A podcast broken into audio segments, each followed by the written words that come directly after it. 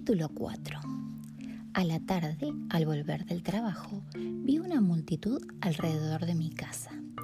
¿Qué habrá pasado? pensé alarmada. Se oían silbatos de vigilantes, sirenas de ambulancias, triángulos de barquilleros, chillidos, suspiros, gritos y patatuces. Me abrí paso empujones como pude. Todo el mundo chillaba y discutía mirando para arriba. Los vigilantes trataban de poner orden. Había fotógrafos y periodistas. El noticiero de la televisión, un perro con dos colas, bomberos que comían merengues y chicos que aprovechando el bochinche se habían escapado de la escuela. ¿Qué sucede? pregunté alarmada y nadie me contestaba. Algunos porque no se les daba la gana, otros porque estaban comiendo un helado y otros porque la verdad que tampoco sabían. Como todos miraban para arriba, hacia el fondo de mi casa, y miré yo también. ¿Y qué creen que vi? Vi nada menos que a Dailan Kifki dormido en el tronco alto, requete alto, de un árbol alto, requete alto, tan alto que parecía estar promediando las nubes con sus hojas. No puede ser, me dije, estoy soñando. ¿Cómo ha hecho Dailan Kifki para trepar hasta allí? No es un verdadero escándalo, señorita, me comentó una vecina. ¿Dónde se ha visto un elefante arriba de un árbol, eh? ¿Y si se cae? ¿Y si se aplasta a alguien? El gobierno no debería permitir que los elefantes se treparan a los árboles. Sí, señora, tiene razón, le contesté sin aclararle, obvio, que el elefante era mío y que se llamaba Dailan Kifki.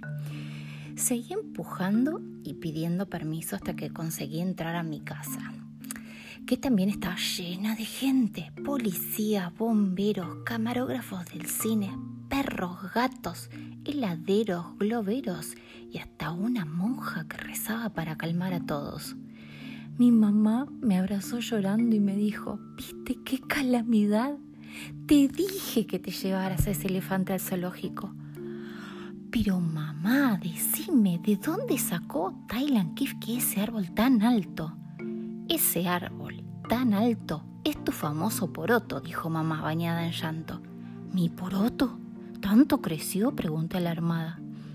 Y mi mamá me contó toda la historia. Cuando sembré el poroto le encargué a Dailan que lo cuidara. Parece que el pobre se quedó dormido encima del poroto sembrado. Claro, el poroto empezó a crecer a toda velocidad. Ay, lo que le habrá costado al pobre poroto crecer empujando un elefante, ¿se imaginan? Lo cierto es que la plantita creció y creció y creció y fue echando ramitas y después ramas y después troncos y claro, lo hizo upa el pobre Dailan Kifki que tiene el sueño re pesado. Lo cierto es que el poroto se había transformado en un precioso árbol que acunaba en su copa a un elefante dormido. Yo hice callar a la multitud, porque tuve miedo que lo despertaran y se cayeran, y me puse a pensar muy preocupada qué se podía hacer para bajarlo. Mi mamá seguía protestando.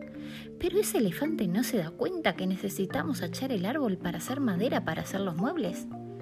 Yo le pedí que tuviera un poco de paciencia, ya que era imposible echar el árbol y causarle al pobre e inocente Dailan Kifki un porrazo espantoso. Se me ocurrieron un par de ideas para bajarlo sin peligro. La primera era pedir un helicóptero que se acercara despacito, pero enseguida pensé que el ruido del helicóptero lo iba a despertar y se iba a asustar.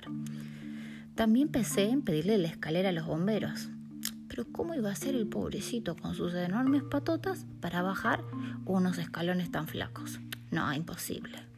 En eso llegó mi hermano Roberto, miró para arriba y dijo, estábamos fritos. Después se le ocurrió que lo mejor era jabonar el tronco para que Dailan Kifki bajara resbalando. A mí no me pareció buena idea.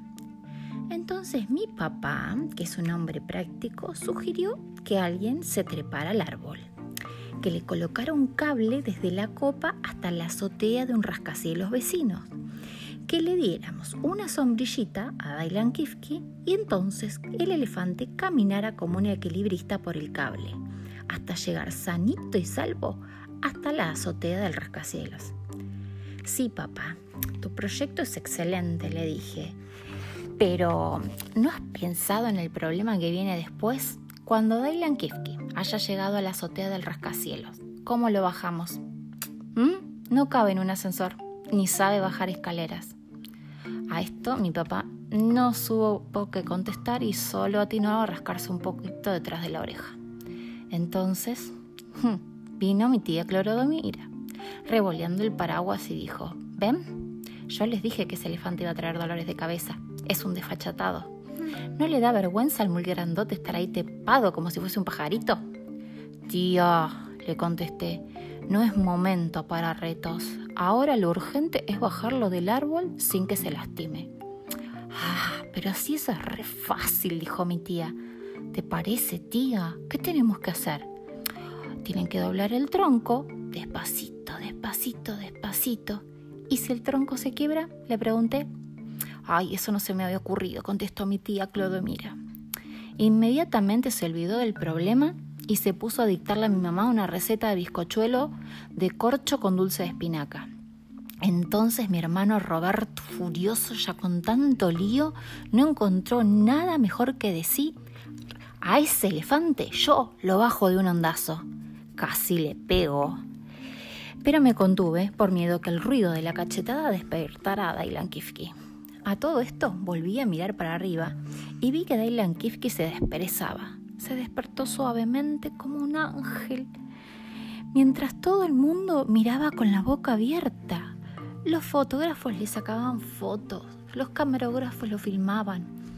Al despertarse, parece que se asombró mucho, porque miró para abajo extrañadísimo. Ay, por suerte no se cayó, porque es un elefante inteligente se dio cuenta que por extraño que fuera, se había dormido arriba de un árbol. Entonces al verlo bien despierto, aproveché para retarlo. Muy lindo, Dailan Kifki, le grité. Muy lindo. ¿Te crees que sos un pajarito? ¿Y saben lo que me contestó el muy sinvergüenza haciéndome burla con su gran bozarrón? me contestó, pipiripi. Eso sí que no me lo esperaba.